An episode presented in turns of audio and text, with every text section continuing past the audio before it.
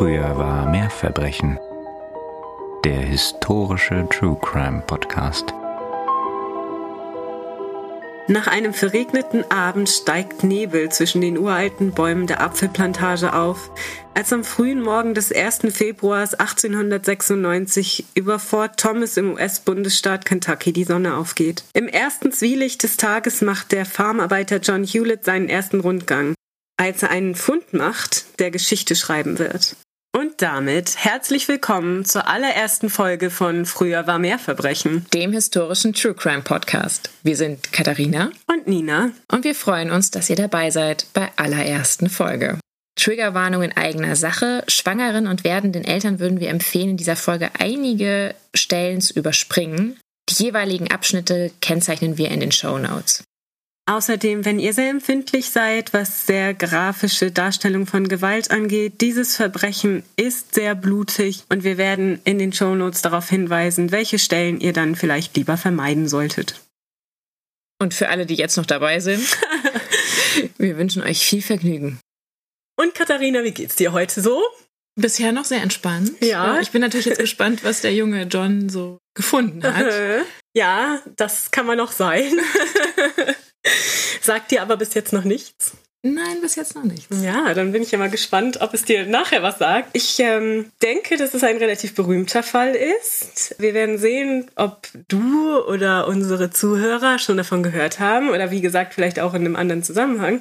Denn das ist zumindest in Amerika eine sehr berühmte Geschichte. Das hat am Vorabend stark geregnet okay. und es ist sehr neblig, der Boden ist weich und John läuft eben rum, es ist noch kein volles Tageslicht und da sieht er an einem Abhang am Rande der Apfelplantage eine Frau liegen. Er sieht halt nur ihre Umrisse, ihre Beine liegen und jetzt muss man dazu sagen, es ist halt schon etwas beeindruckend, aber für ihn war das zunächst mal nicht so ungewöhnlich. Weil, Weil er ähm, das da jeden Morgen gefunden hat? Ja, oder? so ähnlich. Man muss dazu sagen, diese Plantage liegt in Newport und direkt neben Newport liegt Fort Thomas. Ein relativ neuer Militärstützpunkt zu der damaligen Zeit. Und da gibt es sehr viele junge Soldaten, die ganz gerne mal sich mit den Damen niederer Moral aus dem nahegelegenen Cincinnati in diese Apfelplantage verziehen, um da zu tun, was man so tut. Und lassen die Frauen dann da liegen. Und manchmal kommt es vor, dass sowohl Damen als auch Herren morgens in äh, mehr oder weniger Zustand. Zustand in dieser Plantage gefunden werden. Genau. Lebend in der Regel. Ja, ja, nein, lebend. So, okay. Also betrunken halt. Also Ah, okay. nach einer durchzechten Nacht eingeschlafen. Also, und das ist auch das, was äh, John erwartet hat, da zu sehen. Dann ist er also los und hat erstmal dem Plantagenbesitzer, Mr. Locke, Bescheid gesagt, dass er eben da schon wieder so eine Dame am Liegen hat. Die haben eben erwartet, das ist äh, wahrscheinlich eine Prostituierte, die sie da jetzt sozusagen mal äh, entfernen müssen. Und da das Ganze ja damals auch nicht legal war, wie wir wissen, haben sie dann also erstmal die Polizei informiert. So kam dann eben auch die Polizei. Mittlerweile war der Tag etwas fortgeschritten, es war mehr Licht. Und als man nun zu der Dame zurückkehrte, fiel einem auf, dass rings um sie herum alles voller Blut war.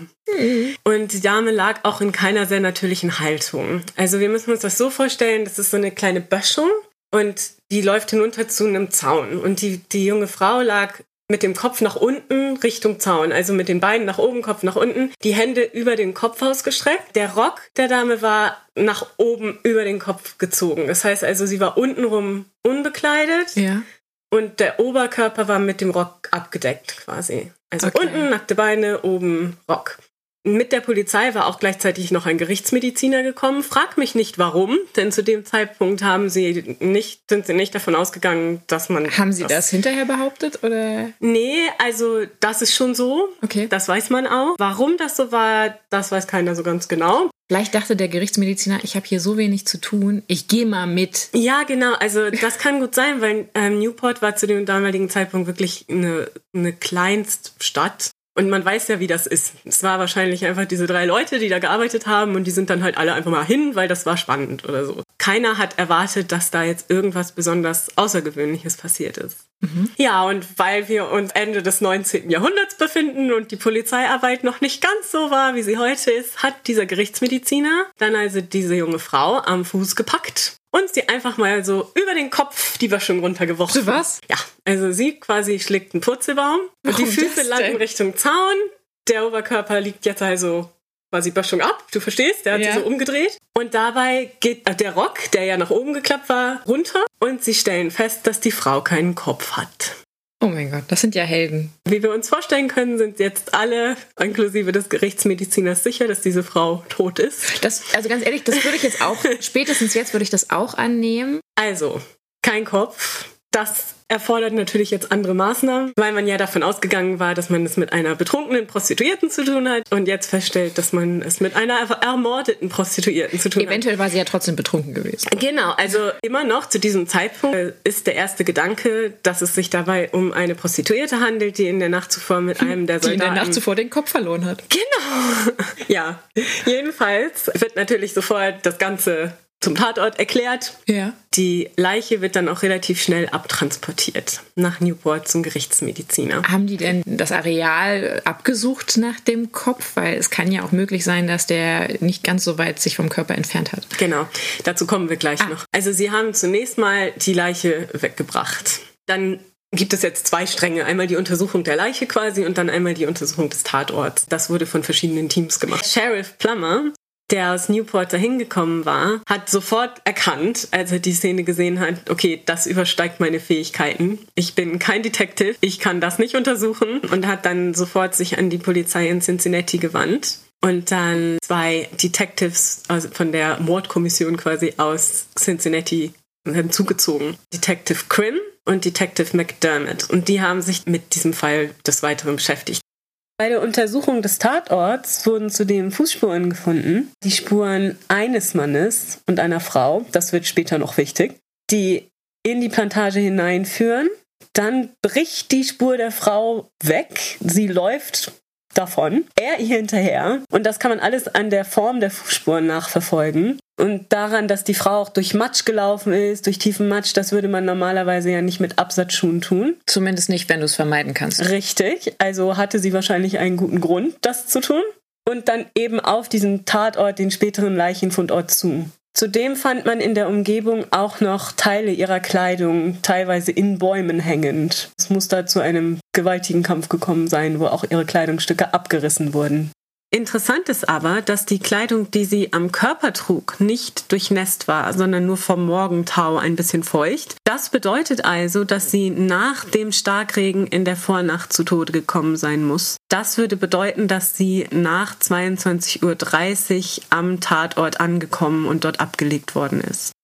Auch konnte man feststellen, dass die Büsche ringsum die, den Leichenfund herum bis zu einem Meter hoch mit Blut vollgespritzt waren. Mhm. Unter der Leiche selbst, also gerade unter dem Stumpf des Halses quasi, war eine sehr große Blutlache. Und es hat dann auch jemand im Boden ein bisschen gegraben und dann haben sie halt gesehen, dass das so tief in den Boden eingesickert war, dass er so weiter gar nicht, also er kam gar nicht tief genug, um kein Blut mehr in der Erde zu haben. Das heißt, es ist davon auszugehen, dass zumindest die Enthauptung vor Ort stattfand oder vollzogen wurde. Genau, also es ist alles vor Ort passiert und auch, dass das Blut soweit da überall rumgespritzt ist, spricht dafür, dass der Mord da passiert ist.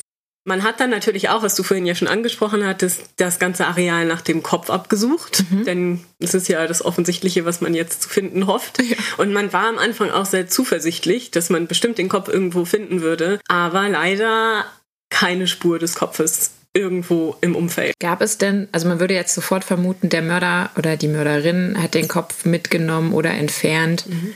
um quasi eine Identifikation unmöglich zu machen. Gab es denn Möglichkeiten, trotzdem die Leiche zu identifizieren? Also äh, zu dem Zeitpunkt nicht. Als sie die Leiche genauer untersucht haben, haben sie gesehen, dass es Abdrücke von Ringen gab, die noch kurz zuvor, so der Gerichtsmediziner kurz zuvor getragen worden waren.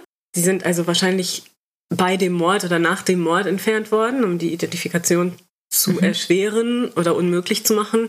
Man muss immer im Hinterkopf behalten, wir befinden uns in 1896. Das heißt, es ist noch nichts mit DNA-Analyse oder noch nicht mal das mit dem Fingerabdrücken war so weit gediehen, dass man das schon mit Sicherheit benutzen konnte. Oder haben die so, weil das ist ja oft tatsächlich der Trugschluss dann gewesen, dass sie gedacht haben, okay, es war ein Raubmord, die Person wollte vielleicht den kostbaren Schmuck erbeuten. Mhm. Aber das haben sie erstmal noch nicht gedacht, sondern Nein. wirklich, okay. Sie haben zu dem Zeitpunkt wirklich immer noch gedacht, dass es sich um eine Prostituierte handelt und dass da irgendwas schiefgegangen ist beim Liebesspiel und oder dass irgendein Soldat da mordlüstern äh, diese Dame ermordet Und was läge da näher, als den Kopf abzutrennen? Ich meine, wer Genau. kennt es nicht? Ja, Vorsicht, äh, Hashtag Ironie. Richtig. ja, also es ist jedenfalls kein, keine Art von Verbrechen, die man so oft gesehen hat. Auch Wahrscheinlich nicht in Newport. Äh, Genau, Ja. Kentucky. Jedenfalls hat man dann die Leiche weiter untersucht in der Gerichtsmedizin und dabei hat man festgestellt, dass, also äußerlich erstmal die Betrachtung der Leiche natürlich, dass sie keinen Kopf hat, kann man sich so denken. Der Kopf war am fünften Halswirbel abgetrennt mit einem scharfen Messer. Und der Gerichtsmediziner konnte auch sehen, dass die Schnitte von hinten nach vorne ausgeführt wurden. Also, dass derjenige wahrscheinlich über ihr saß, als er den Kopf abgetrennt hat. Wenn du verstehst, was ich meine. ah, okay. Also das Messer war hinten angesetzt und ist nach vorne gezogen worden, nicht umgekehrt. die Dame hat vermutlich den Mörder oder die Mörderin gesehen auch. Also es war jetzt kein Gesehen. Überfall und sie wurde von hinten dann. Da sagst du nämlich ein schönes Stichwort. Sie hat den Mörder oder die Mörderin gesehen. Anhand der Blutspritzer und anhand der Abwehrverletzungen, die man noch an ihrer Hand gefunden hat. Denn die Hand war bis auf die Knochen zerschnitten. Oh mein Gott. Die Frau hat das Messer so hart gepackt. Kann man feststellen, dass sie gelebt hat, als man ihr den Kopf abgeschnitten hat. Oh, Ich finde, da muss man schon schlucken. Das ist harter Tobak. Ansonsten konnte man an der Hand noch oder an den Händen feststellen, dass sie sehr weiche Hände hatte. Das heißt, sie war keine Arbeiterin und damit auch wahrscheinlich keine Dame der unglücklichen Kaste, die sich da jetzt in diesen Saloons irgendwie verdingen musste, sondern war wahrscheinlich höher gestellt. Gab es weitere Befunde der Untersuchung? Also gab es, konnte man feststellen, ob es sexuellen Übergriff Genau, gegeben? dazu kommen wir gleich. Und das hat man natürlich auch direkt untersucht, zumal man ja auch den Rock eben in dieser Lage gefunden hat. Aber es konnte keinerlei Verletzung irgendwie im Intimbereich festgestellt werden. Es war keine, keine Vergewaltigung. Es gab auch keinerlei andere Verletzungen im Genitalbereich. Sie war unversehrt in dieser Hinsicht unversehrt. Abgesehen davon, dass sie keinen Kopf hat und dass sie Schnitte an der Hand hat. Dazu kommt noch, dass bei der innerlichen Untersuchung der Leiche festgestellt wurde, dass sie eine große Menge Kokain in ihrem Magen hatte. Kokain war zum damaligen Zeitpunkt legal. Es war als äh, Schmerzmittel eingesetzt. Man konnte das überall in Apotheken erwerben. Aber die Menge war schon überdurchschnittlich hoch. Also es war genug, um sie zumindest benommen zu machen. Und man hat festgestellt, dass sie im sechsten Monat schwanger war. Oh. Ja, da gibt es noch eine ganz interessante Geschichte, was dann mit diesem Fötus passiert ist. Also der Fötus war aber dann natürlich wahrscheinlich auch verstorben. Ja, ja, also das, ja, ja.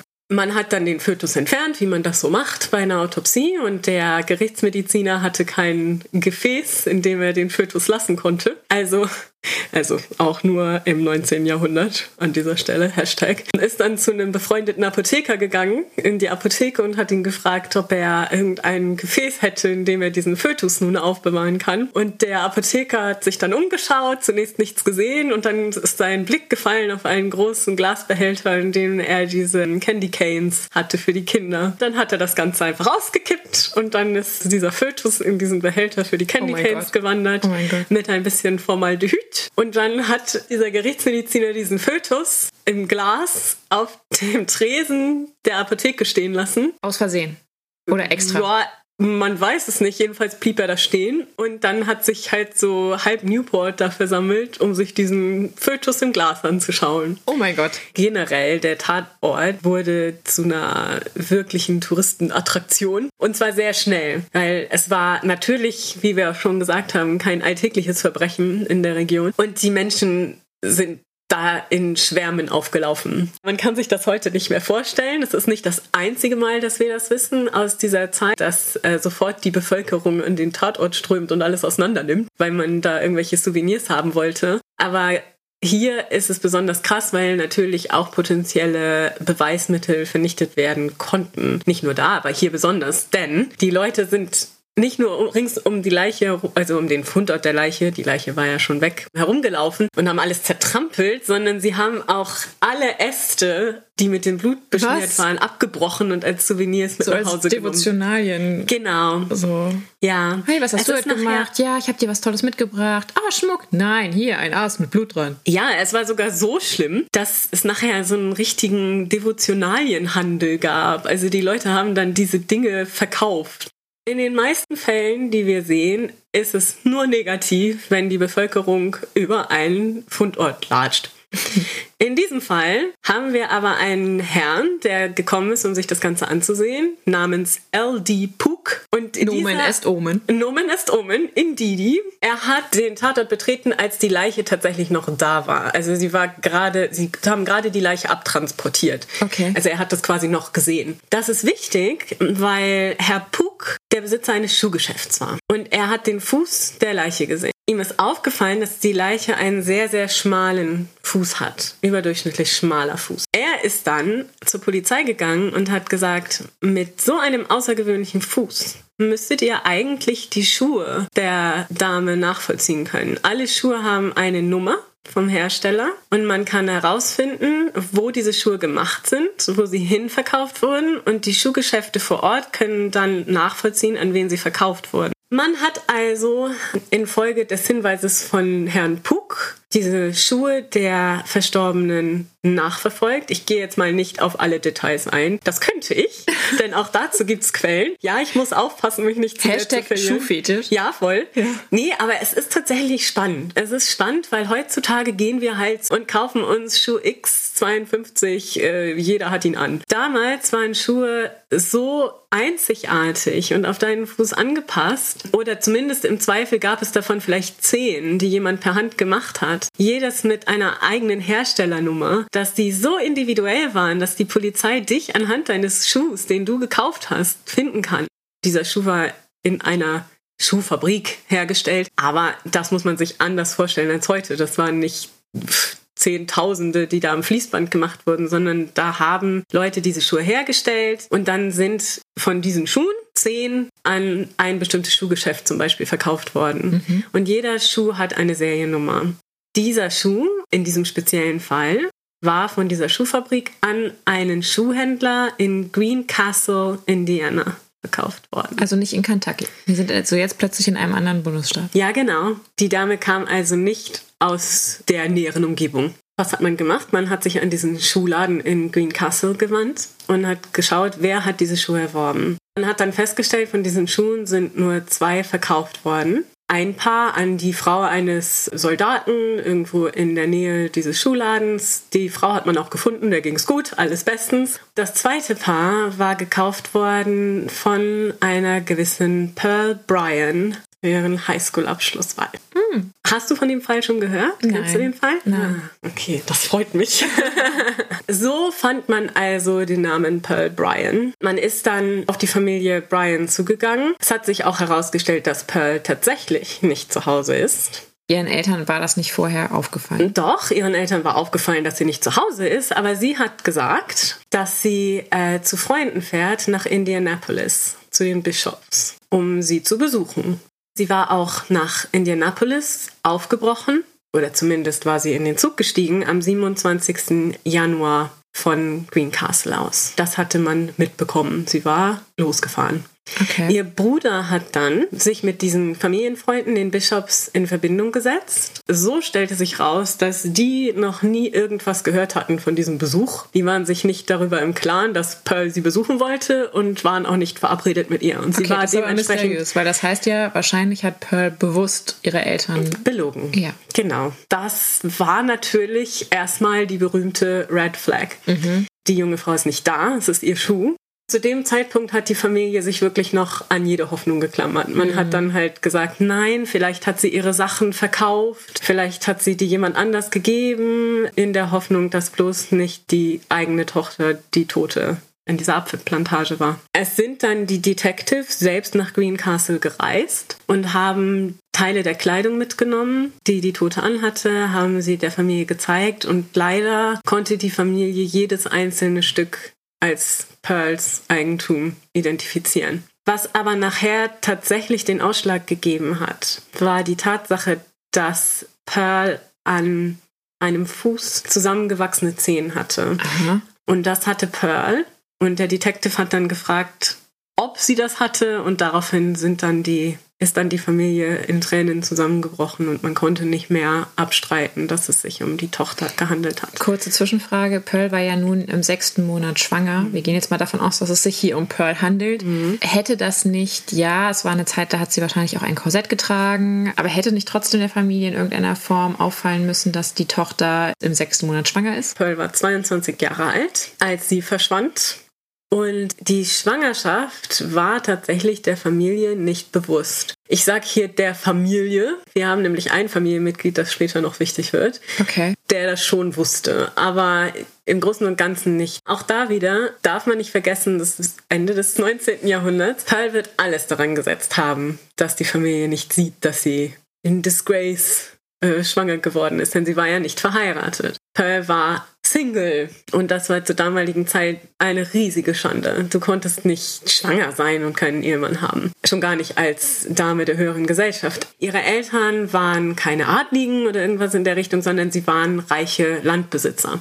mhm. Bauern im Grunde. Aber nach heutiger Umrechnung, finanziell betrachtet, wären sie Millionäre gewesen. Ach krass. Sie hatten sehr, sehr viel Geld für die damalige Zeit. Und Pearl gehörte demzufolge eben auch zur High Society in ihrem Ort und war, was man so ein Socialite nennen würde. War blond, hatte blaue Augen, war schlank, sehr beliebt bei der Herrenwelt. Naja, war popular. Sehr aktiv in der Gemeinde, war in der Kirche, hat Sonntagsschule unterrichtet, solche Sachen. Und das war damals eben das Äquivalent ja. zum Coolsein. Ich meine, heute sehen wir das vielleicht anders, aber damals gehörte das dazu. Wenn du wer warst, dann musstest du dich irgendwie auch in der Kirchengemeinde involvieren und das war sie total. Sie ging eben auch gerne auf Partys und war überall immer Life of the Party, wie man so schön sagt. Jeder kannte Pearl Bryan. Aber über ihr schwebte dann ja ein Damoklesschwert, weil ihr muss ja bewusst gewesen sein, sechs Monate, da ist es nicht mehr lange hin. Es wird der Tag kommen, wo jemandem auffallen wird, dass sie schwanger ist. Genau. Und jetzt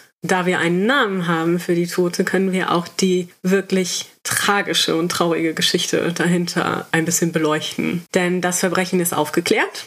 Das heißt, oh. ich kann dir also erzählen, was passiert ist. Fangen wir damit an, dass die Polizei jetzt also den Namen hat und sie hat sich dann in der Familie umgehört, wer irgendwie weiterhelfen könnte. Da sind sie dann relativ schnell auf ihren Großcousin gestoßen, William Wood, und der war mit ihr sehr eng befreundet. Es gab Gerüchte, dass die beiden auch eine Affäre hatten. Ob es so ist oder nicht, kann man heute nicht mehr sagen. Auf jeden Fall waren sie sehr sehr eng miteinander. Die Wahrscheinlichkeit oder am wahrscheinlichsten ist es, dass sie ihn als Best Buddy hatte, also dass sie in ihm, also ihm vertraut hat, ihm ihre Geheimnisse anvertraut hat. Sie haben eben unheimlich viel zusammen gemacht, beste Freunde eben. Damals ist es dann eben schnell so äh, in die Gerüchteküche abgerutscht, aber wahrscheinlich hatten sie nichts miteinander. Nicht, dass er deswegen ein besserer Typ ist nebenbei. Also die die jungen Männer in dieser Geschichte sind allesamt solche Würste. Es ist echt. Falls uns junge Männer zuhören, ähm, hat nichts mit euch zu tun. Ja, deswegen sage ich ja in dieser Geschichte. Okay. Ja, also, Will war befreundet mit einem jungen Mann namens Scott Jackson. Und Scott Jackson war Zahnmedizinstudent, gut aussehen, charmant, ein Ladies Magnet oh. vor dem Herrn, ja, wirklich ein, ein bisschen ein Womanizer. Pearl Bryan war bekannt in Greencastle. Und natürlich konnte unser Freund Scott Jackson dem nicht widerstehen, denn die beliebteste Dame im Dorf muss man ja auch mal gehabt haben, nicht wahr? Mhm. Also. So Typ Gaston aus Die Schöne und das Biest. Ja, so. voll. Hey, I'm the catch. Und, ähm, ja, ja, aber ganz toll. naja, jedenfalls hat Wood nachher Jackson und Pearl vorgestellt. Ach, und warum hast du das getan? Warum hat er das getan? Ja. Das ist überhaupt die Quintessenz dieser Geschichte. So kam eben diese Freundschaft zustande. Jetzt ist es eben, wie gesagt, in der Zeit, äh, wir haben keine Textnachrichten oder E-Mails oder irgendwas, in dem wir nachvollziehen könnten, was die beiden miteinander geredet haben. Aber man hat sie oft gesehen und sie ist wohl auch oft zu, also er hatte zu der Zeit in Greencastle ein Praktikum quasi gemacht beim Zahnarzt und hat im Rahmen seines Studiums in so einer Zahnklinik so gearbeitet. Ja, ja wird es nicht gewesen sein, aber praktische Erfahrung, genau. Semester oder sowas. In dieser Praxis soll sie ihn öfter mal besucht haben. Den, den Jackson. Den Jackson. Okay. Genau. Man hat sie öfter mal gesehen und sie waren wohl immer sehr freundlich miteinander, so wird es beschrieben. Die beiden hatten eine gute Zeit miteinander, so viel kann man wohl sagen, und sind einander auch ziemlich nahe gekommen Oh. Und dann schließlich im Oktober 1895 ist Jackson weg aus Greencastle und zwar nach Cincinnati. Und Cincinnati, Ohio ist genau gegenüber von Newport, Kentucky, am an, an der anderen Seite des Ohio River. Du brauchst nur über eine Brücke zu fahren. Wir sehen eine Verbindung Oh, sich entwickeln. ja. Oh, ja. Kurz nachdem Jackson dann in Cincinnati war, hat er einen Brief geschrieben an Wood, also den Cousin von Pearl, und ihn informiert, dass Pearl schwanger sei. Also Jackson wusste, dass sie schwanger ist, wahrscheinlich von Pearl dann selber. Jackson oder? wusste, dass sie schwanger ist. Wir haben leider keine Briefe von ihr an ihn, die uns Okay. das irgendwie belegen. Aber er wusste es, denn er schrieb an Wood, dass sie schwanger Und ist. das haben die Polizisten jetzt so mitbekommen, weil Best Friend Wood gesagt hat, hey Leute, mh, da war was, ich habe diesen Brief gekriegt äh, von Jackson. Ich wusste übrigens, dass Pearl schwanger war. Genau. Okay. Also diese ganzen Informationen, die wir jetzt gerade besprechen, kommen von Wood oder sind initial von Wood und dann von anderen bestätigt. Daraufhin, wie gesagt, echte Keeper, die Jungs, hat Jackson dann Wood instruiert, Pearl verschiedene Medizinen zu geben, also verschiedene Tinkturen, verschiedene Dinge, mit denen er gehofft hat, eine Abtreibung herbeizuführen. Nochmal, also das heißt, Jackson wusste, dass Pearl schwanger ist. Woher wissen wir nicht, ob sie ihm einen Mhm. Genau. Brief geschrieben hat oder so und hat dann gesagt, Leute, äh, lieber Woody, ich bin nicht in deiner Nähe, aber könntest du dafür sorgen? dass die das Kind verliert, genau. Jedenfalls haben sie dann alles Mögliche versucht. Das hat alles nicht funktioniert. Sie war immer noch schwanger. Das ist ja, das Und- sind ja total tolle Typen. Ja, die waren super. Dann hat Wood irgendwann Jackson einen Brief geschrieben und ihn informiert, dass Pearl langsam anfängt, Zeichen davon zu zeigen, also dass sich der Bauch langsam abzeichnet Ja. und so weiter. Daraufhin hatte Jackson dann die Idee, das doch mit einer Abtreibung, also einer physischen Abtreibung, medizinischen Abtreibung zu versuchen. Der fantastische Mensch, der er war, hatte dann auch direkt vorgeschlagen, dass er das ja auch selbst machen könnte. Es gibt doch nichts naheliegenderes, als seinen Zahnarzt zu fragen, ob er eine Abtreibung Ja. vornehmen möchte. Gut, auch da wieder, damals war das noch ein bisschen anders. Also die Zahnmedizinstudenten hatten schon auch anatomisches Wissen. Na gut, haben sie heute auch, aber das war mehr, die haben auch Leichen seziert und hatten auch ein bisschen mehr Ahnung. Ändert es war jetzt an dem trotzdem, Fall, dass nein. es hinter, wahrscheinlich hinter dem so- Rücken der Dame, um die da geredet wird. Genau, und es ist nicht ganz so, als wenn heute dein Zahnarzt deine Abtreibung vornimmt.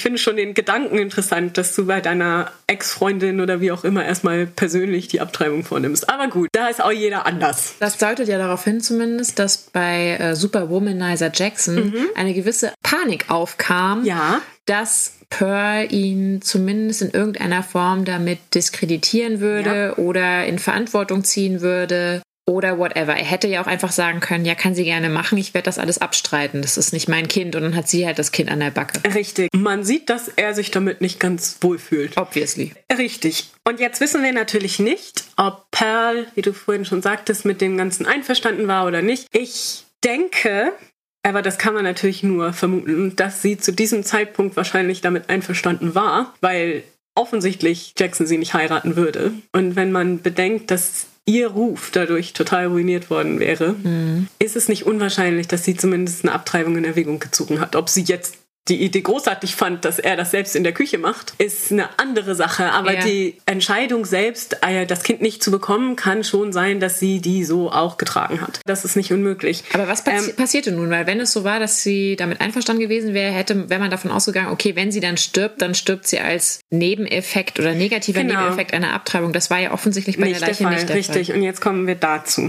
Was dafür spricht, dass sie vielleicht damit einverstanden war, ist, dass sie diese ganze Geschichte erzählt, von wegen sie fährt nach Indianapolis, um die Bischofs Ah, zu ja. besuchen, was sie ja nicht macht. Aber sie konnte ihren Eltern ja schlecht sagen, ich fahre woanders hin und lass eine Abtreibung machen. Das ging natürlich nicht. Wir wissen aber auch nicht, was sie ihr erzählt haben. Ob sie ihr erzählt haben, dass er das macht oder gesagt haben, wir haben hier einen Arzt an der Hand. Wir wissen nur, dass eben am 27. Januar 1896 Pearl nach Cincinnati fährt, nicht nach Indianapolis. Also sie fährt nach Cincinnati, wo Scott Jackson wohnt. Scott Jackson wird daraufhin verhaftet und im Polizeigewahrsam streitet unser Superheld natürlich alles ab. Er hätte gar keine Ahnung. Er hätte mit Pearl nichts gehabt. Man hätte sich nur lose gekannt. Er sei ganz bestimmt nicht hier irgendwie der Vater irgendwelcher Kinder und er würde sowas sowieso nicht tun. Und er hat auch Alibi für alle Und Tage. der Brief, der ja offensichtlich gefunden oder zumindest von Wood übergeben worden ist, Ja, nee,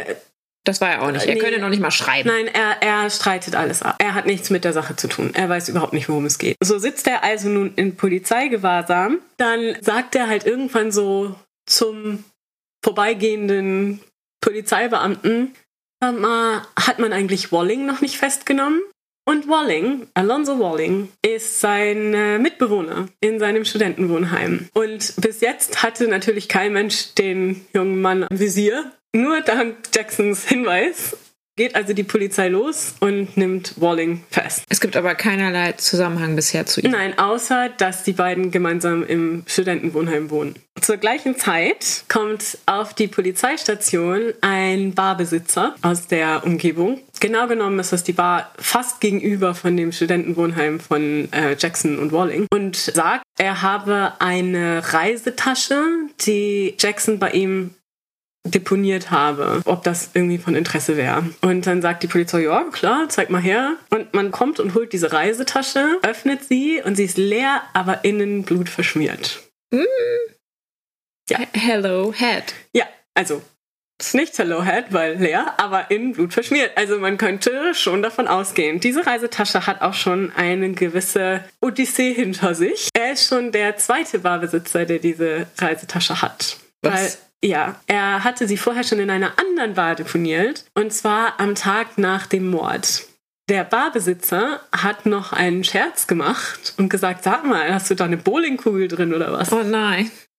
Ja, also diese Tasche hatte er in dieser Bar hinterlegt mit der Bowlingkugel darin und hat sie dann abgeholt am Sonntagabend. Ja. Und am Montag hat er die Tasche dann dem letztendlichen Barbesitzer, der sie dann noch abgeliefert hat, gebracht. Und zwar leer.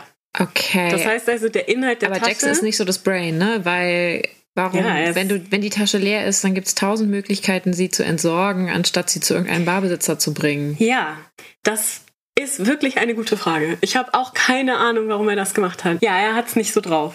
Jedenfalls haben sie dann eben diese Reisetasche, die wieder eine Verbindung herstellt mit Jackson und etwas, das passiert ist. Sie können ja nicht sagen, dass es Pearls Blut ist, Klar. Weil ne, 1896. Aber ich meine, nicht jeder trägt blutige Reisetaschen mit sich rum. Sie haben also Walling verhaftet, den Mitbewohner von Jackson, und auch der streitet zunächst alles ab und sagt, er hätte keine Ahnung, worum Ja. es eigentlich geht. Bis zu dem Zeitpunkt, als die Polizei einen ganz klugen Trick benutzt, der ja auch bekannt ist und sagt, Jackson hätte ihm die ganze Schuld zugeschoben. In dem Fall auch nicht ganz gelogen Ich wollte gerade sagen. weil Jackson das tatsächlich auch versucht hat. Daraufhin sagt halt sein Freund aus. Er sagt, dass er von der Schwangerschaft von Pearl wusste und er hat das erfahren Weihnachten 1895. Also Walling Also- wusste von der Schwangerschaft der Dame von Jackson, wo Jackson ja noch bestreitet, die Dame überhaupt näher gekannt Genau, und er wusste das von Jackson. Ah. Das heißt, da ist wieder ein Beleg, dass Jackson es durchaus wusste und war. Und gelogen hat. Richtig. Er hat dann zu Walling gesagt, und das war zu Weihnachten, er muss sie, Zitat, loswerden. Oh mein Gott. Walling hat das wohl zuerst, zumindest nach seinen eigenen Aussagen, nicht so ernst genommen. Und naja, wie das halt so ist, ne? Kennt man ja auch diese Geschichte. Ja, ja, du willst sie loswerden. Später sind sie dann, also auch noch um Weihnachten rum, sind sie dann gemeinsam was trinken gewesen. Also Jackson und Walling. Und Jackson hat mit ein paar Medizinstudenten getrunken und hat die dann nach dem besten Weg gefragt, jemanden umzubringen mit Gift. Einer der Vorschläge, der in dieser Runde zur Sprache kam, war, kannst du es erraten? Kokain. Oh nein. Daraufhin habe dann Jackson auch noch sehr viel nachgelesen über andere Gifte, hätte sich viel informiert über die Wirkung von verschiedenen ja, Giften und Tinkturen und so weiter und Ja. hätte dann aber im Endeffekt Kokain für das beste Mittel gehalten. Er hat dann auch zu Walling wohl gesagt, dass er sie nach Fort Thomas bringen will, um das Ganze zu machen, um sie umzubringen. Und da ist ja auch nachher die Leiche gefunden worden. Ende Januar dann klingt das Ganze ein bisschen weniger schlimm und drastisch, als Jackson Walling fragt, ob er ihm helfen würde, das Mädchen aus seinen Schwierigkeiten zu befreien. Das spricht ja dann eher wieder für die Abtreibung. Ja. Also, ne? Toll, wie die sich aufopfern, ne? um das Mädchen aus ihren eigenen Ja, genau, Schwierigkeiten ihr Problem zu lösen. befreien. Genau. Ähm, ja. Jedenfalls hat Jackson Walling erzählt, dass sie kommen würde nach Cincinnati. Er hätte für sie ein Zimmer im Indiana House Hotel und dass Walling ihm so ein bisschen helfen soll, sich um sie zu kümmern in der Zeit, in der sie in Cincinnati ist. Und Walling, von dem man im Übrigen sagt, er sei das ganze Gegenteil von Jackson gewesen, nicht sehr clever leider, und sehr leicht zu manipulieren, hat dann gesagt, na klar, Kumpel, ich helfe dir, kümmere mich um das Mädchen so ein bisschen und so. Ja, am ersten Tag, als Pearl in Cincinnati ankommt, trifft sie tatsächlich niemand. Man ignoriert sie nice. völlig. Nice. Ja, sie kommt dahin, keiner holt sie ab, sie stood up, Sie wird äh, also geghostet, wie man Sie wird geghostet. sagen würde. Geht in das Hotelzimmer, das Jackson für sie ja reserviert hat und wartet da. Und am nächsten Tag trifft sich Jackson mit ihr. Walling ist wohl auch dabei, ist aber unten, während Jackson oben mit ihr irgendwie redet oder sonst was macht. Man trifft sich dann nochmal in den nächsten Tagen. Aber es ist oft so, dass Walling vorgeschickt wird und irgendwie für Jackson sagen soll, dass er später kommt oder so. Warum das so ist, können wir gleich nochmal drüber reden. Oder warum wir denken, dass das vielleicht so ist, könnte, könnten wir gleich gleich nochmal drüber reden, aber bleiben wir erstmal bei der Geschichte. Am Abend des Mordes schließlich, also am 31. Januar, treffen sie sich auch, und zwar im Fountain Square in Cincinnati. Während Walling bei Pearl bleibt, geht Jackson für so 10 bis 15 Minuten weg. Mhm. Walling sagt, er weiß nicht, wo er war in der Zeit. Walling sagt, danach, als Jackson wieder zurückkam, sind Jackson und Pearl in eine Kutsche gestiegen und gemeinsam weggefahren. Okay. Das ist natürlich convenient, weil er sich selber so total aus dem weiteren Geschehen rausnimmt. Er ja. sagt also quasi mit dem Mord selbst hätte er nichts zu tun. Unterdessen kommen auch andere Zeugen zur Polizei und man erfährt immer mehr vom Hintergrund auch von anderen Leuten, die nicht direkt beteiligt waren. So haben zum Beispiel einige Zeugen auf der Straße beobachtet, wie sich am 31. Januar, also am Tag des Mordes, zur Mittagszeit, zwei Männer und eine Frau auf der Straße heftig gestritten haben. Und die konnten im Nachhinein dann eben als Jackson Walling und Pearl identifiziert werden. In Cincinnati. In Cincinnati auf der Straße. Sie soll in diesem Streit Jackson angeschrien haben und gesagt haben, wenn ihr jetzt nicht langsam hier in die Pötte kommt, dann fahre ich nach Hause und erzähle meinen Leuten, also meiner Familie, davon. Dann sollen sie am Abend in Wallingfords Taverne gewesen sein, also einer Kneipe zusammen, auch am 31. am Tag des Mordes. Ja. Und da hat ein Zeuge gesehen, wie Jackson etwas in Pearls Getränk gemischt hat, als sie nicht hingesehen hat. Dann gibt es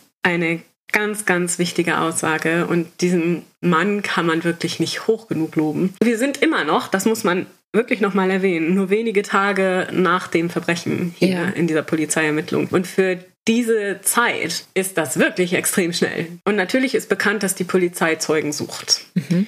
Und dieser Mann spricht auf der Straße einen Polizeibeamten an und sagt, ja, wenn jetzt jemand der Kutscher gewesen wäre oder die gefahren hätte an dem Abend und er würde jetzt vor, also würde jetzt kommen und würde das sagen, würde der dann auch strafrechtlich belangt werden. Dann sagt der Polizist nein, nein und das wäre super, weil wir brauchen das und du würdest halt, oder man, Mann wäre dann halt sehr beliebt und das wäre alles gut. man muss dazu sagen, und das ist natürlich ein ganz anderes Thema, nochmal für sich, aber es handelte sich dabei um einen älteren Afroamerikaner. Gerade zu dieser Zeit war das sehr, sehr schwierig für so jemanden, weiße Männer anzuklagen. Ja. Es war extrem mutig, das zu sagen oder überhaupt vorzukommen und zu sagen, er hätte irgendwas damit zu tun. Der Name des Mannes war George Jackson, natürlich nicht verwandt mit unserem Freund Jackson. Für mich ist das ein Held, weil er ja. hat wirklich eigentlich davon ausgehen können, dass man ihn hinhängt. Weil es war viel einfacher zu sagen, ah, Klar. der und dass schwarze ihm, Mann. Dass man ihm entweder nicht glaubt genau. oder ihn verantwortlich. Genau. Und dass er sich das getraut hat, ist unfassbar mutig. Er hat dann ausgesagt, dass er am Abend des 31. Januar mit ein paar Freunden in der Stadt unterwegs gewesen ist, als ihn ein junger Mann angesprochen habe und gefragt habe, oder sie, nicht nur ihn, sondern seine ganze Gruppe von Freunden, ob jemand sich ein bisschen Geld verdienen will. Mhm. Und das wäre ganz einfach. Er müsste nur die Kutsche fahren über die Brücke nach Newport. Er hat dann gesagt, ja, warum nicht? Ich meine, er an und für sich kein schlechtes Angebot, kann man ein bisschen Geld verdienen. Ja. Sie haben dann gewartet und nach einiger Zeit kam eben eine Kutsche, das war eine Leihkutsche von einem Kutschenverleih, vorgefahren von diesem jungen Mann Der hat die Kutsche hingefahren, dann haben sie gewechselt, der George Jackson ist auf den Kutschbock und es ging Richtung Newport. Ihm fiel dann schon auf, dass hinten in der Kutsche ein Mann und ein Mädchen saßen. Das Mädchen war in keinem guten Zustand. Okay. Aber der, also beim bei der initialen Kontaktaufnahme hatte der junge Mann zu ihm gesagt, es würde sich um einen Arzt und eine Patientin handeln, die er nach Newport fahren soll. Sodass er nicht ganz am Anfang nicht Verdacht geschöpft hat, sondern er hat gedacht, ach, der Frau geht's nicht gut, die, die, das ist der Arzt, der kümmert sich ja. um sie. Aber ähm, jetzt nochmal für uns als Recap, Pearl hatte zu dem Zeitpunkt vermutlich wie viel Kokain im Blut? Genug, um sie benommen zu machen. Und er sagt dann oder er beschreibt, dass er immer wieder die Frau so in Schmerzen stöhnen hören konnte hinten im, im Wagen. Er wollte dann kurz vor der Brücke den Job nicht mehr weitermachen, weil ihm das Ganze komisch vorkam. Ja. Und er hat dann den Kutscher angehalten. Daraufhin kam ein Mann, den er dann als Walling identifiziert hat. Nach vorne zu ihm auf den Kutschbock, hat ihn mit einer Waffe bedroht und hat gesagt, wenn du nicht weiterfährst, dann blase ich dich zur Hölle. Daraufhin ist er weitergefahren. Ja. Bis an den Rand dieser Plantage. Aber das heißt ja, dass Walling und Pearl da drin saßen in der Kutsche. Es waren zwei Männer und Ach, zwei Männer. Ja, hinten in der Kutsche saß ein Mann mit dem Mädchen quasi im Arm. Okay. Und dann war da dieser andere junge Mann, der ihn angeheuert hat. Und Ach, der ist auch mitgefahren. Genau, der ist auch mitgefahren. Walling. Das okay. war Walling, genau. Er fährt also mit den dreien bis an den Rand dieser Plantage mhm. auf die andere Seite des Flusses. Das wurde später auch bestätigt von dem Zollbeamten, der auf der Brücke seinen Dienst schob. Er sagt, als sie gehalten haben, hätten die Männer die Frau aus der Kutsche gezogen. Mhm. Immer noch stöhnend und sie sei halt quasi gegangen, aber halt gestützt. Er hätte zu dem Zeitpunkt riesige Angst gehabt, natürlich. Er ist ja mit einer Waffe bedroht worden, das darf man ja, ja nicht vergessen. Sie seien dann in den Apfelbäumen quasi verschwunden. Und er hat dann nach einiger Zeit den Schrei einer Frau gehört.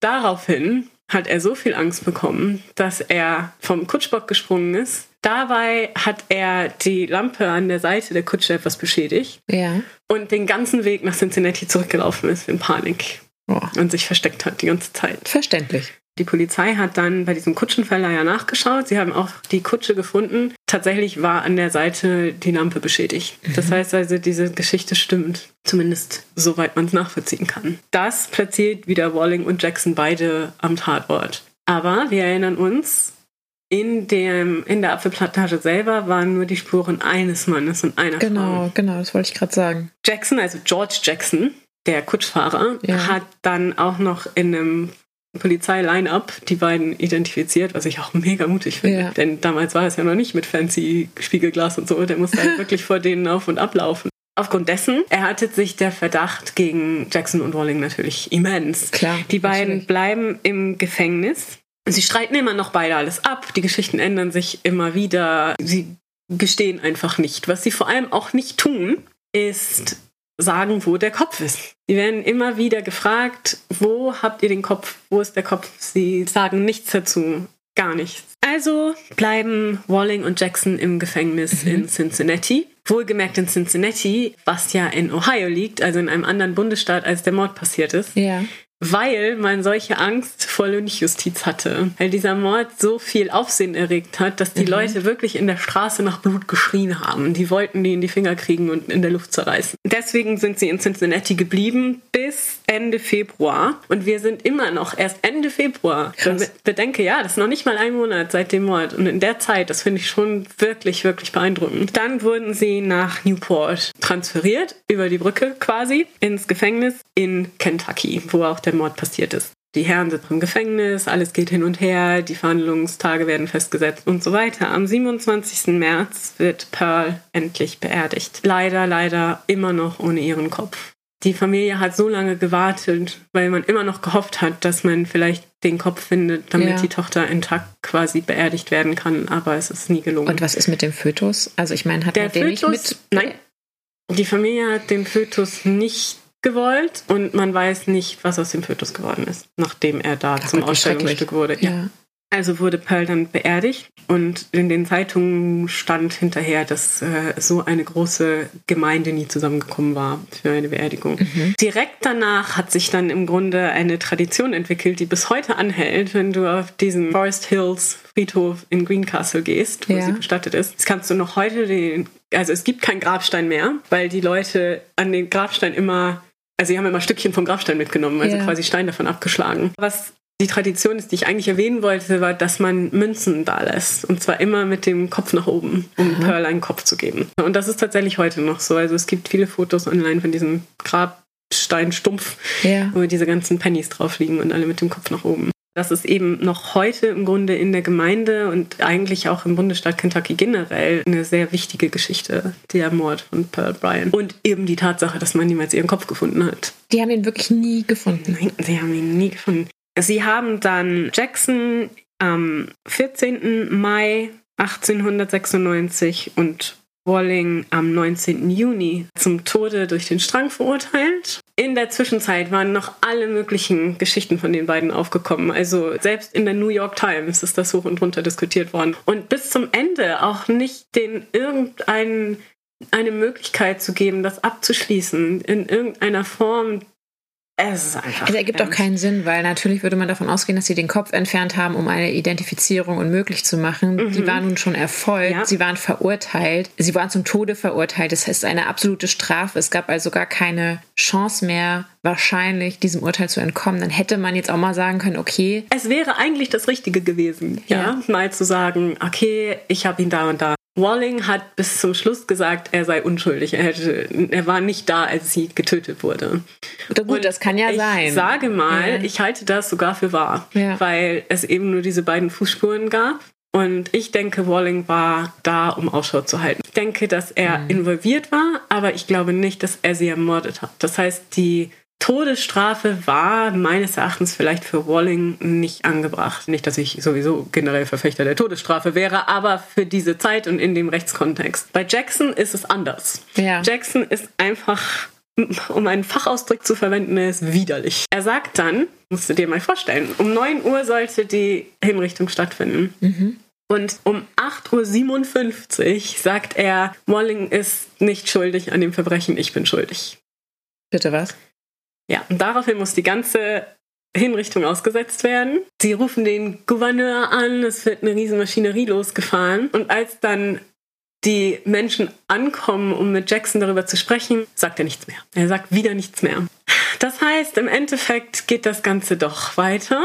Und um 11.30 Uhr stehen die beiden wieder auf dem Richtblock. Und Walling ist zu diesem Zeitpunkt schon völlig verzweifelt. Ja. Und er sagt, dieser Mann kann mich retten, um Gottes Willen, sagt doch was. Das Einzige, was Jackson als letzte Worte sagt, ist, dass er nicht schuldig sei an diesem Verbrechen, dem er hier angeklagt ist. Walling sagt nur noch, ich bin unschuldig. Er schuldet einen Unschuldigen. Und um 11.40 Uhr wird schließlich die Hinrichtung vollstreckt. Vielleicht noch ganz wichtig vorher, Walling hätte sich selbst retten können. Sie haben ihm angeboten, noch kurz vor der Hinrichtung um 11.30 Uhr, sag uns, wo der Kopf ist. Ja. Und wir wir richten dich nicht hin. Und er sagt, ich schwöre bei Gott, ich weiß es nicht, ich würde jetzt nicht lügen. Das würde ich ihm sogar mal glauben. Ich glaube es ihm auch. Dass er kein Rückgrat hat, ist eine andere ja. Sache. Aber ich würde ihm mal glauben, dass er nicht weiß, wo der Kopf gerade zu dem Zeitpunkt sich befindet. Das glaube ich auch. Ich glaube auch nicht, dass er, also man weiß es nicht, vielleicht hat er ihn gesehen, aber ich glaube nicht, dass er was damit zu tun hatte. Er hatte mhm. auch nicht damit zu tun, den Kopf abzutrennen. Ich denke, das war schon unser Freund Jackson. Ich war natürlich nicht dabei, mhm. aber es gibt Hinweise darauf. Ja. Ich glaube auch, dass Jackson Walling so einbezogen hat in diesen Besuch von Pearl, dass er sich um sie kümmern sollte so viel, war, damit Walling mit Pearl gesehen wurde mhm. auf der Straße. Ist nur eine Vermutung, er hat es ja nie zugegeben, aber warum sonst hätte er das machen sollen? Es ist auch naheliegend, weil er ja als erster überhaupt Walling ins Spiel gebracht hat genau. gegenüber der Polizei. Richtig. Also er hatte wahrscheinlich die Vermutung, okay, der ist dumm, der mhm. verstrickt sich vielleicht auch in äh, missverständliche genau. Aussagen, der wurde gesehen, vielleicht kann ich den vorschieben als Täter. Richtig, das glaube ich auch. Ich glaube, er hatte von Anfang Anfang an den Plan, den Walling als Fall Guy zu benutzen. Jetzt nochmal schnell zum Abschluss Den Kopf, ja, den Kopf hat man nie gefunden, mhm. bis heute nicht. Es ist auch heute noch so ein Trope, tatsächlich in, äh, in dieser ganzen Gegend, ne, wo ist Pearl Bryans Kopf. Es gibt Lieder darüber, mittlerweile ja auch Merchandise. Ich kannte das Ganze tatsächlich, jetzt mal so ein bisschen aus dem Nähkästchen zu plaudern, aus meinen Ghost Hunting Zeiten, ja. Weil Ghost Adventures, oh Gott, ja, es ist peinlich, aber wahr. Ghost Adventures, die waren mal in Bobby Mackeys Music World. Yeah. Das kennst du vielleicht auch in Wilder, Kentucky. Angeblich der verspukteste Ort der Welt. Ist das nicht quasi jedes der Häuser, Ja. in der dauernd, okay. Und es ist lächerlich. Die Legende geht, Bobby Mackeys Music World war ursprünglich mal, also auf dem Grundstück war mal ein Schlachthaus zur Ja. Zeit von diesem, also am Ende des 19. Jahrhunderts. Und man hat gesagt, dass Jackson und Walling diesen Kopf von Pearl in diesem Schlachthaus in einen Brunnen geworfen haben sollen. Aha. Und das ist ja in der Nähe gewesen, oder? Ja, genau. Ah, okay. Also das in Wilder, Kentucky. Das ist da, da in der Nähe quasi nebenan. Okay. Und dass jetzt angeblich alle drei da spuken sollen und da die Leute irgendwie angreifen sollen. Tatsächlich diese ganze Geschichte mit Bobby Mackeys Music World, das kommt eigentlich erst so in den 80er, 90ern auf. Und das fällt zusammen mit dieser Satanic Panic. Aha. Weil man gesagt hat, dann erst, vorher wurde das nie erwähnt, dass äh, Scott Jackson und Walling irgendwie Satanisten gewesen seien und die hätten den Warum Kopf sollen für sie das Rituale. plötzlich gewesen sein? Ja, Das macht gar und keinen es Sinn. ist auch zu keiner Zeit irgendwo erwähnt. Und wenn die Viktorianer irgendwas geliebt haben, dann war das eine gute Gruselgeschichte oder Spukgeschichte. Also wäre das irgendwie damals Ja. Auch nur zur Sprache gekommen, dass Pearls Geist irgendwo rumläuft, dann hätte man das mit Sicherheit auch damals schon in der Zeitung gelesen. Das denke ich auch. Das ist halt so der erste Kontakt, den ich mit dieser Geschichte hatte. Und ist das nicht traurig? Wenn man so darüber nachdenkt, da ist eine junge Frau ermordet worden. Nicht nur war sie am Leben, als das zu ihr angetan wurde, auch Ja. War das ja nicht irgendwer. Sie hat ihn ja zumindest zu einem gewissen Zeitpunkt mal geliebt oder war in ihn verliebt oder es war ihr Partner, es war kein Fremder, der ihr das angetan hat. Und sie war schwanger von diesem Mann. Also sie war ja zu dem Zeitpunkt noch schwanger mit einem lebendigen Kind. Ja. Es ist einfach ein ganz furchtbarer Gedanke, so einen Tod sterben zu müssen. Und die Hauptursache, dass Menschen damit in Berührung kommen, ist so eine dämliche Gruselgeschichte. Ich finde es Das ist so traurig. es ist wirklich traurig. Ja. Es ist eine ganz, ganz traurige Geschichte. Sie passt in die Zeit, Ja. weil vieles davon, ja, es hätte heute auch noch passieren können, traurigerweise. Aber sie wäre vielleicht nicht so ohne weiteres in diese Falle getappt, hätte sie nicht so schrecklich um ihre Existenz fürchten müssen. Das glaube ich schon. Und es gibt ja in den ganzen Jahrhunderten, Jahrtausenden, in denen es für Frauen so einen sozialen Abstieg bedeutet hätte, eben unverheiratet schwanger zu werden. Immer wieder Fälle, in denen Frauen aufgrund dieser Gemengelage in Notsituationen geraten. Ja. Sei es, weil die Abtreibung selbst nicht sicher vorgenommen wird und die Frauen dann da auf dem Küchentisch verbluten, oder sei es, weil sie sich eben in Hände von Leuten begeben müssen, die sie dann um die Ecke bringen, so wie hier geschehen. Dein Leben zählt im Grunde gar nichts. Zählt Und natürlich weiß man nicht, ähm, wie hätte Pearl sich entschieden, wenn sie gewusst hätte, sie kann das Kind bekommen, ohne Ja. einen sozialen Abstieg oder Ächtung zu fürchten. Genau. Hätte sie das Kind bekommen, hätte sie das vielleicht in die Obhut Dritter übergeben. Ja. Aber sie hätte wahrscheinlich in jedem Fall nicht sterben müssen, wenn die gesellschaftliche Lage nicht so gewesen Genau, wäre, wie sie zu dem richtig. Zeitpunkt war. Unabhängig davon, die Entscheidung, sie zu töten, traf nicht Pearl und die Gesellschaft, sondern diese Entscheidung traf offensichtlich Jackson. Ja, richtig. Aber trotzdem hat die Gesellschaft mit Schuld, wenn man so sagen kann, weil wie Ja. du sagst, wäre die Lage anders gewesen, hätte Pearl sich anders entscheiden können. Ich bin schon stolz auf Pearl, dass sie am 31. die beiden auf offener Straße so angeschrien hat. Ja. Zumindest hat sie sich nicht einfach so wie ein Schaf zur Schlachtbank führen lassen. Man muss auch noch mal bedenken, da sagte auch noch der Gerichtsmediziner, sie war von dem Kokain benebelt, also sie war sicherlich nicht im Vollbesitz ihrer geistigen Kräfte, aber als der Mord passierte, Mhm. ist sie quasi aus diesem Nebel erwacht, weil wenn du Ja, sie sich ja benebelt, genau, wenn du total benebelt bist, dann fasst du nicht so heftig in dieses Messer. Mhm. Und das, ja, es ist ein ganz schrecklicher Gedanke, finde ich, dass sie diesen Moment bewusst erleben musste. Zum Abschluss vielleicht noch, was ich denke und was ich auch in Quellen gehört und gelesen habe, was mit dem Kopf passiert ist. Der Jackson war ja Zahnmedizinstudent. Ich hatte ja schon erwähnt, dass Zahnmedizinstudenten zur damaligen Zeit auch Autopsien vorgenommen haben. Und die hatten am Campus eine Verbrennungsanlage für die Leichen. Ich glaube, dass er die Tasche mit dem Kopf am Sonntag geholt hat, am Montag mit zur Schule genommen hat und den Kopf in dieser Verbrennungsanlage verbrannt hat, so dass man ihn nicht mehr finden kann. Blöd von ihm, dass er nicht einfach die Tasche gleich mit verbrannt hat. Ich verstehe das nicht, aber manchmal machen Leute halt Fehler. Ich, ähm, Zum Glück auch Mörder. ja, und er hat ziemlich viele Fehler gemacht. Gott sei Dank, Ja. muss man sagen. Er war nicht so ein äh, Genie, wie er dachte, dass er war. Einfach ein ganz mieses kleines Mensch. Ja, diese Hybris. Ja, es ist einfach traurig, dass die Familie von Pearl bis zum Ende niemals ganz erfahren konnte, was mit ihr Ja. passiert ist. Weil sie auch niemals ganz erzählt haben, was eigentlich wirklich passiert ist. Und das, meine Lieben, ist die traurige Geschichte von Pearl Bryan und die Frage, was mit ihrem Kopf passiert ist. Vielleicht wird sich diese Frage irgendwann klären, aber wir vermuten beide, glaube ich, dass dieser Kopf nicht mehr existiert Richtig. und damit dann leider auch dieses Rätsel nie ganz gelöst werden wird. So ist es. Das wird wieder Anlass geben für noch mehr Lieder, Theaterstücke, Museumsausstellungen und Gruselgeschichten. Ich finde, man muss immer im Hinterkopf behalten, dass da wirklich ein Mensch grausam zu Tode gekommen ist und das ist keine Gruselgeschichte. Nein, das denke ich auch. Aber falls euch irgendwo ein kopfloser Geist über den Weg läuft Oder nur ein Kopf ohne Körper. oder ein Kopf ohne Körper, es könnte Pearl sein. So ist es. Lasst es uns wissen. In diesem Sinne, Bis zum nächsten Mal. bis zum nächsten Mal.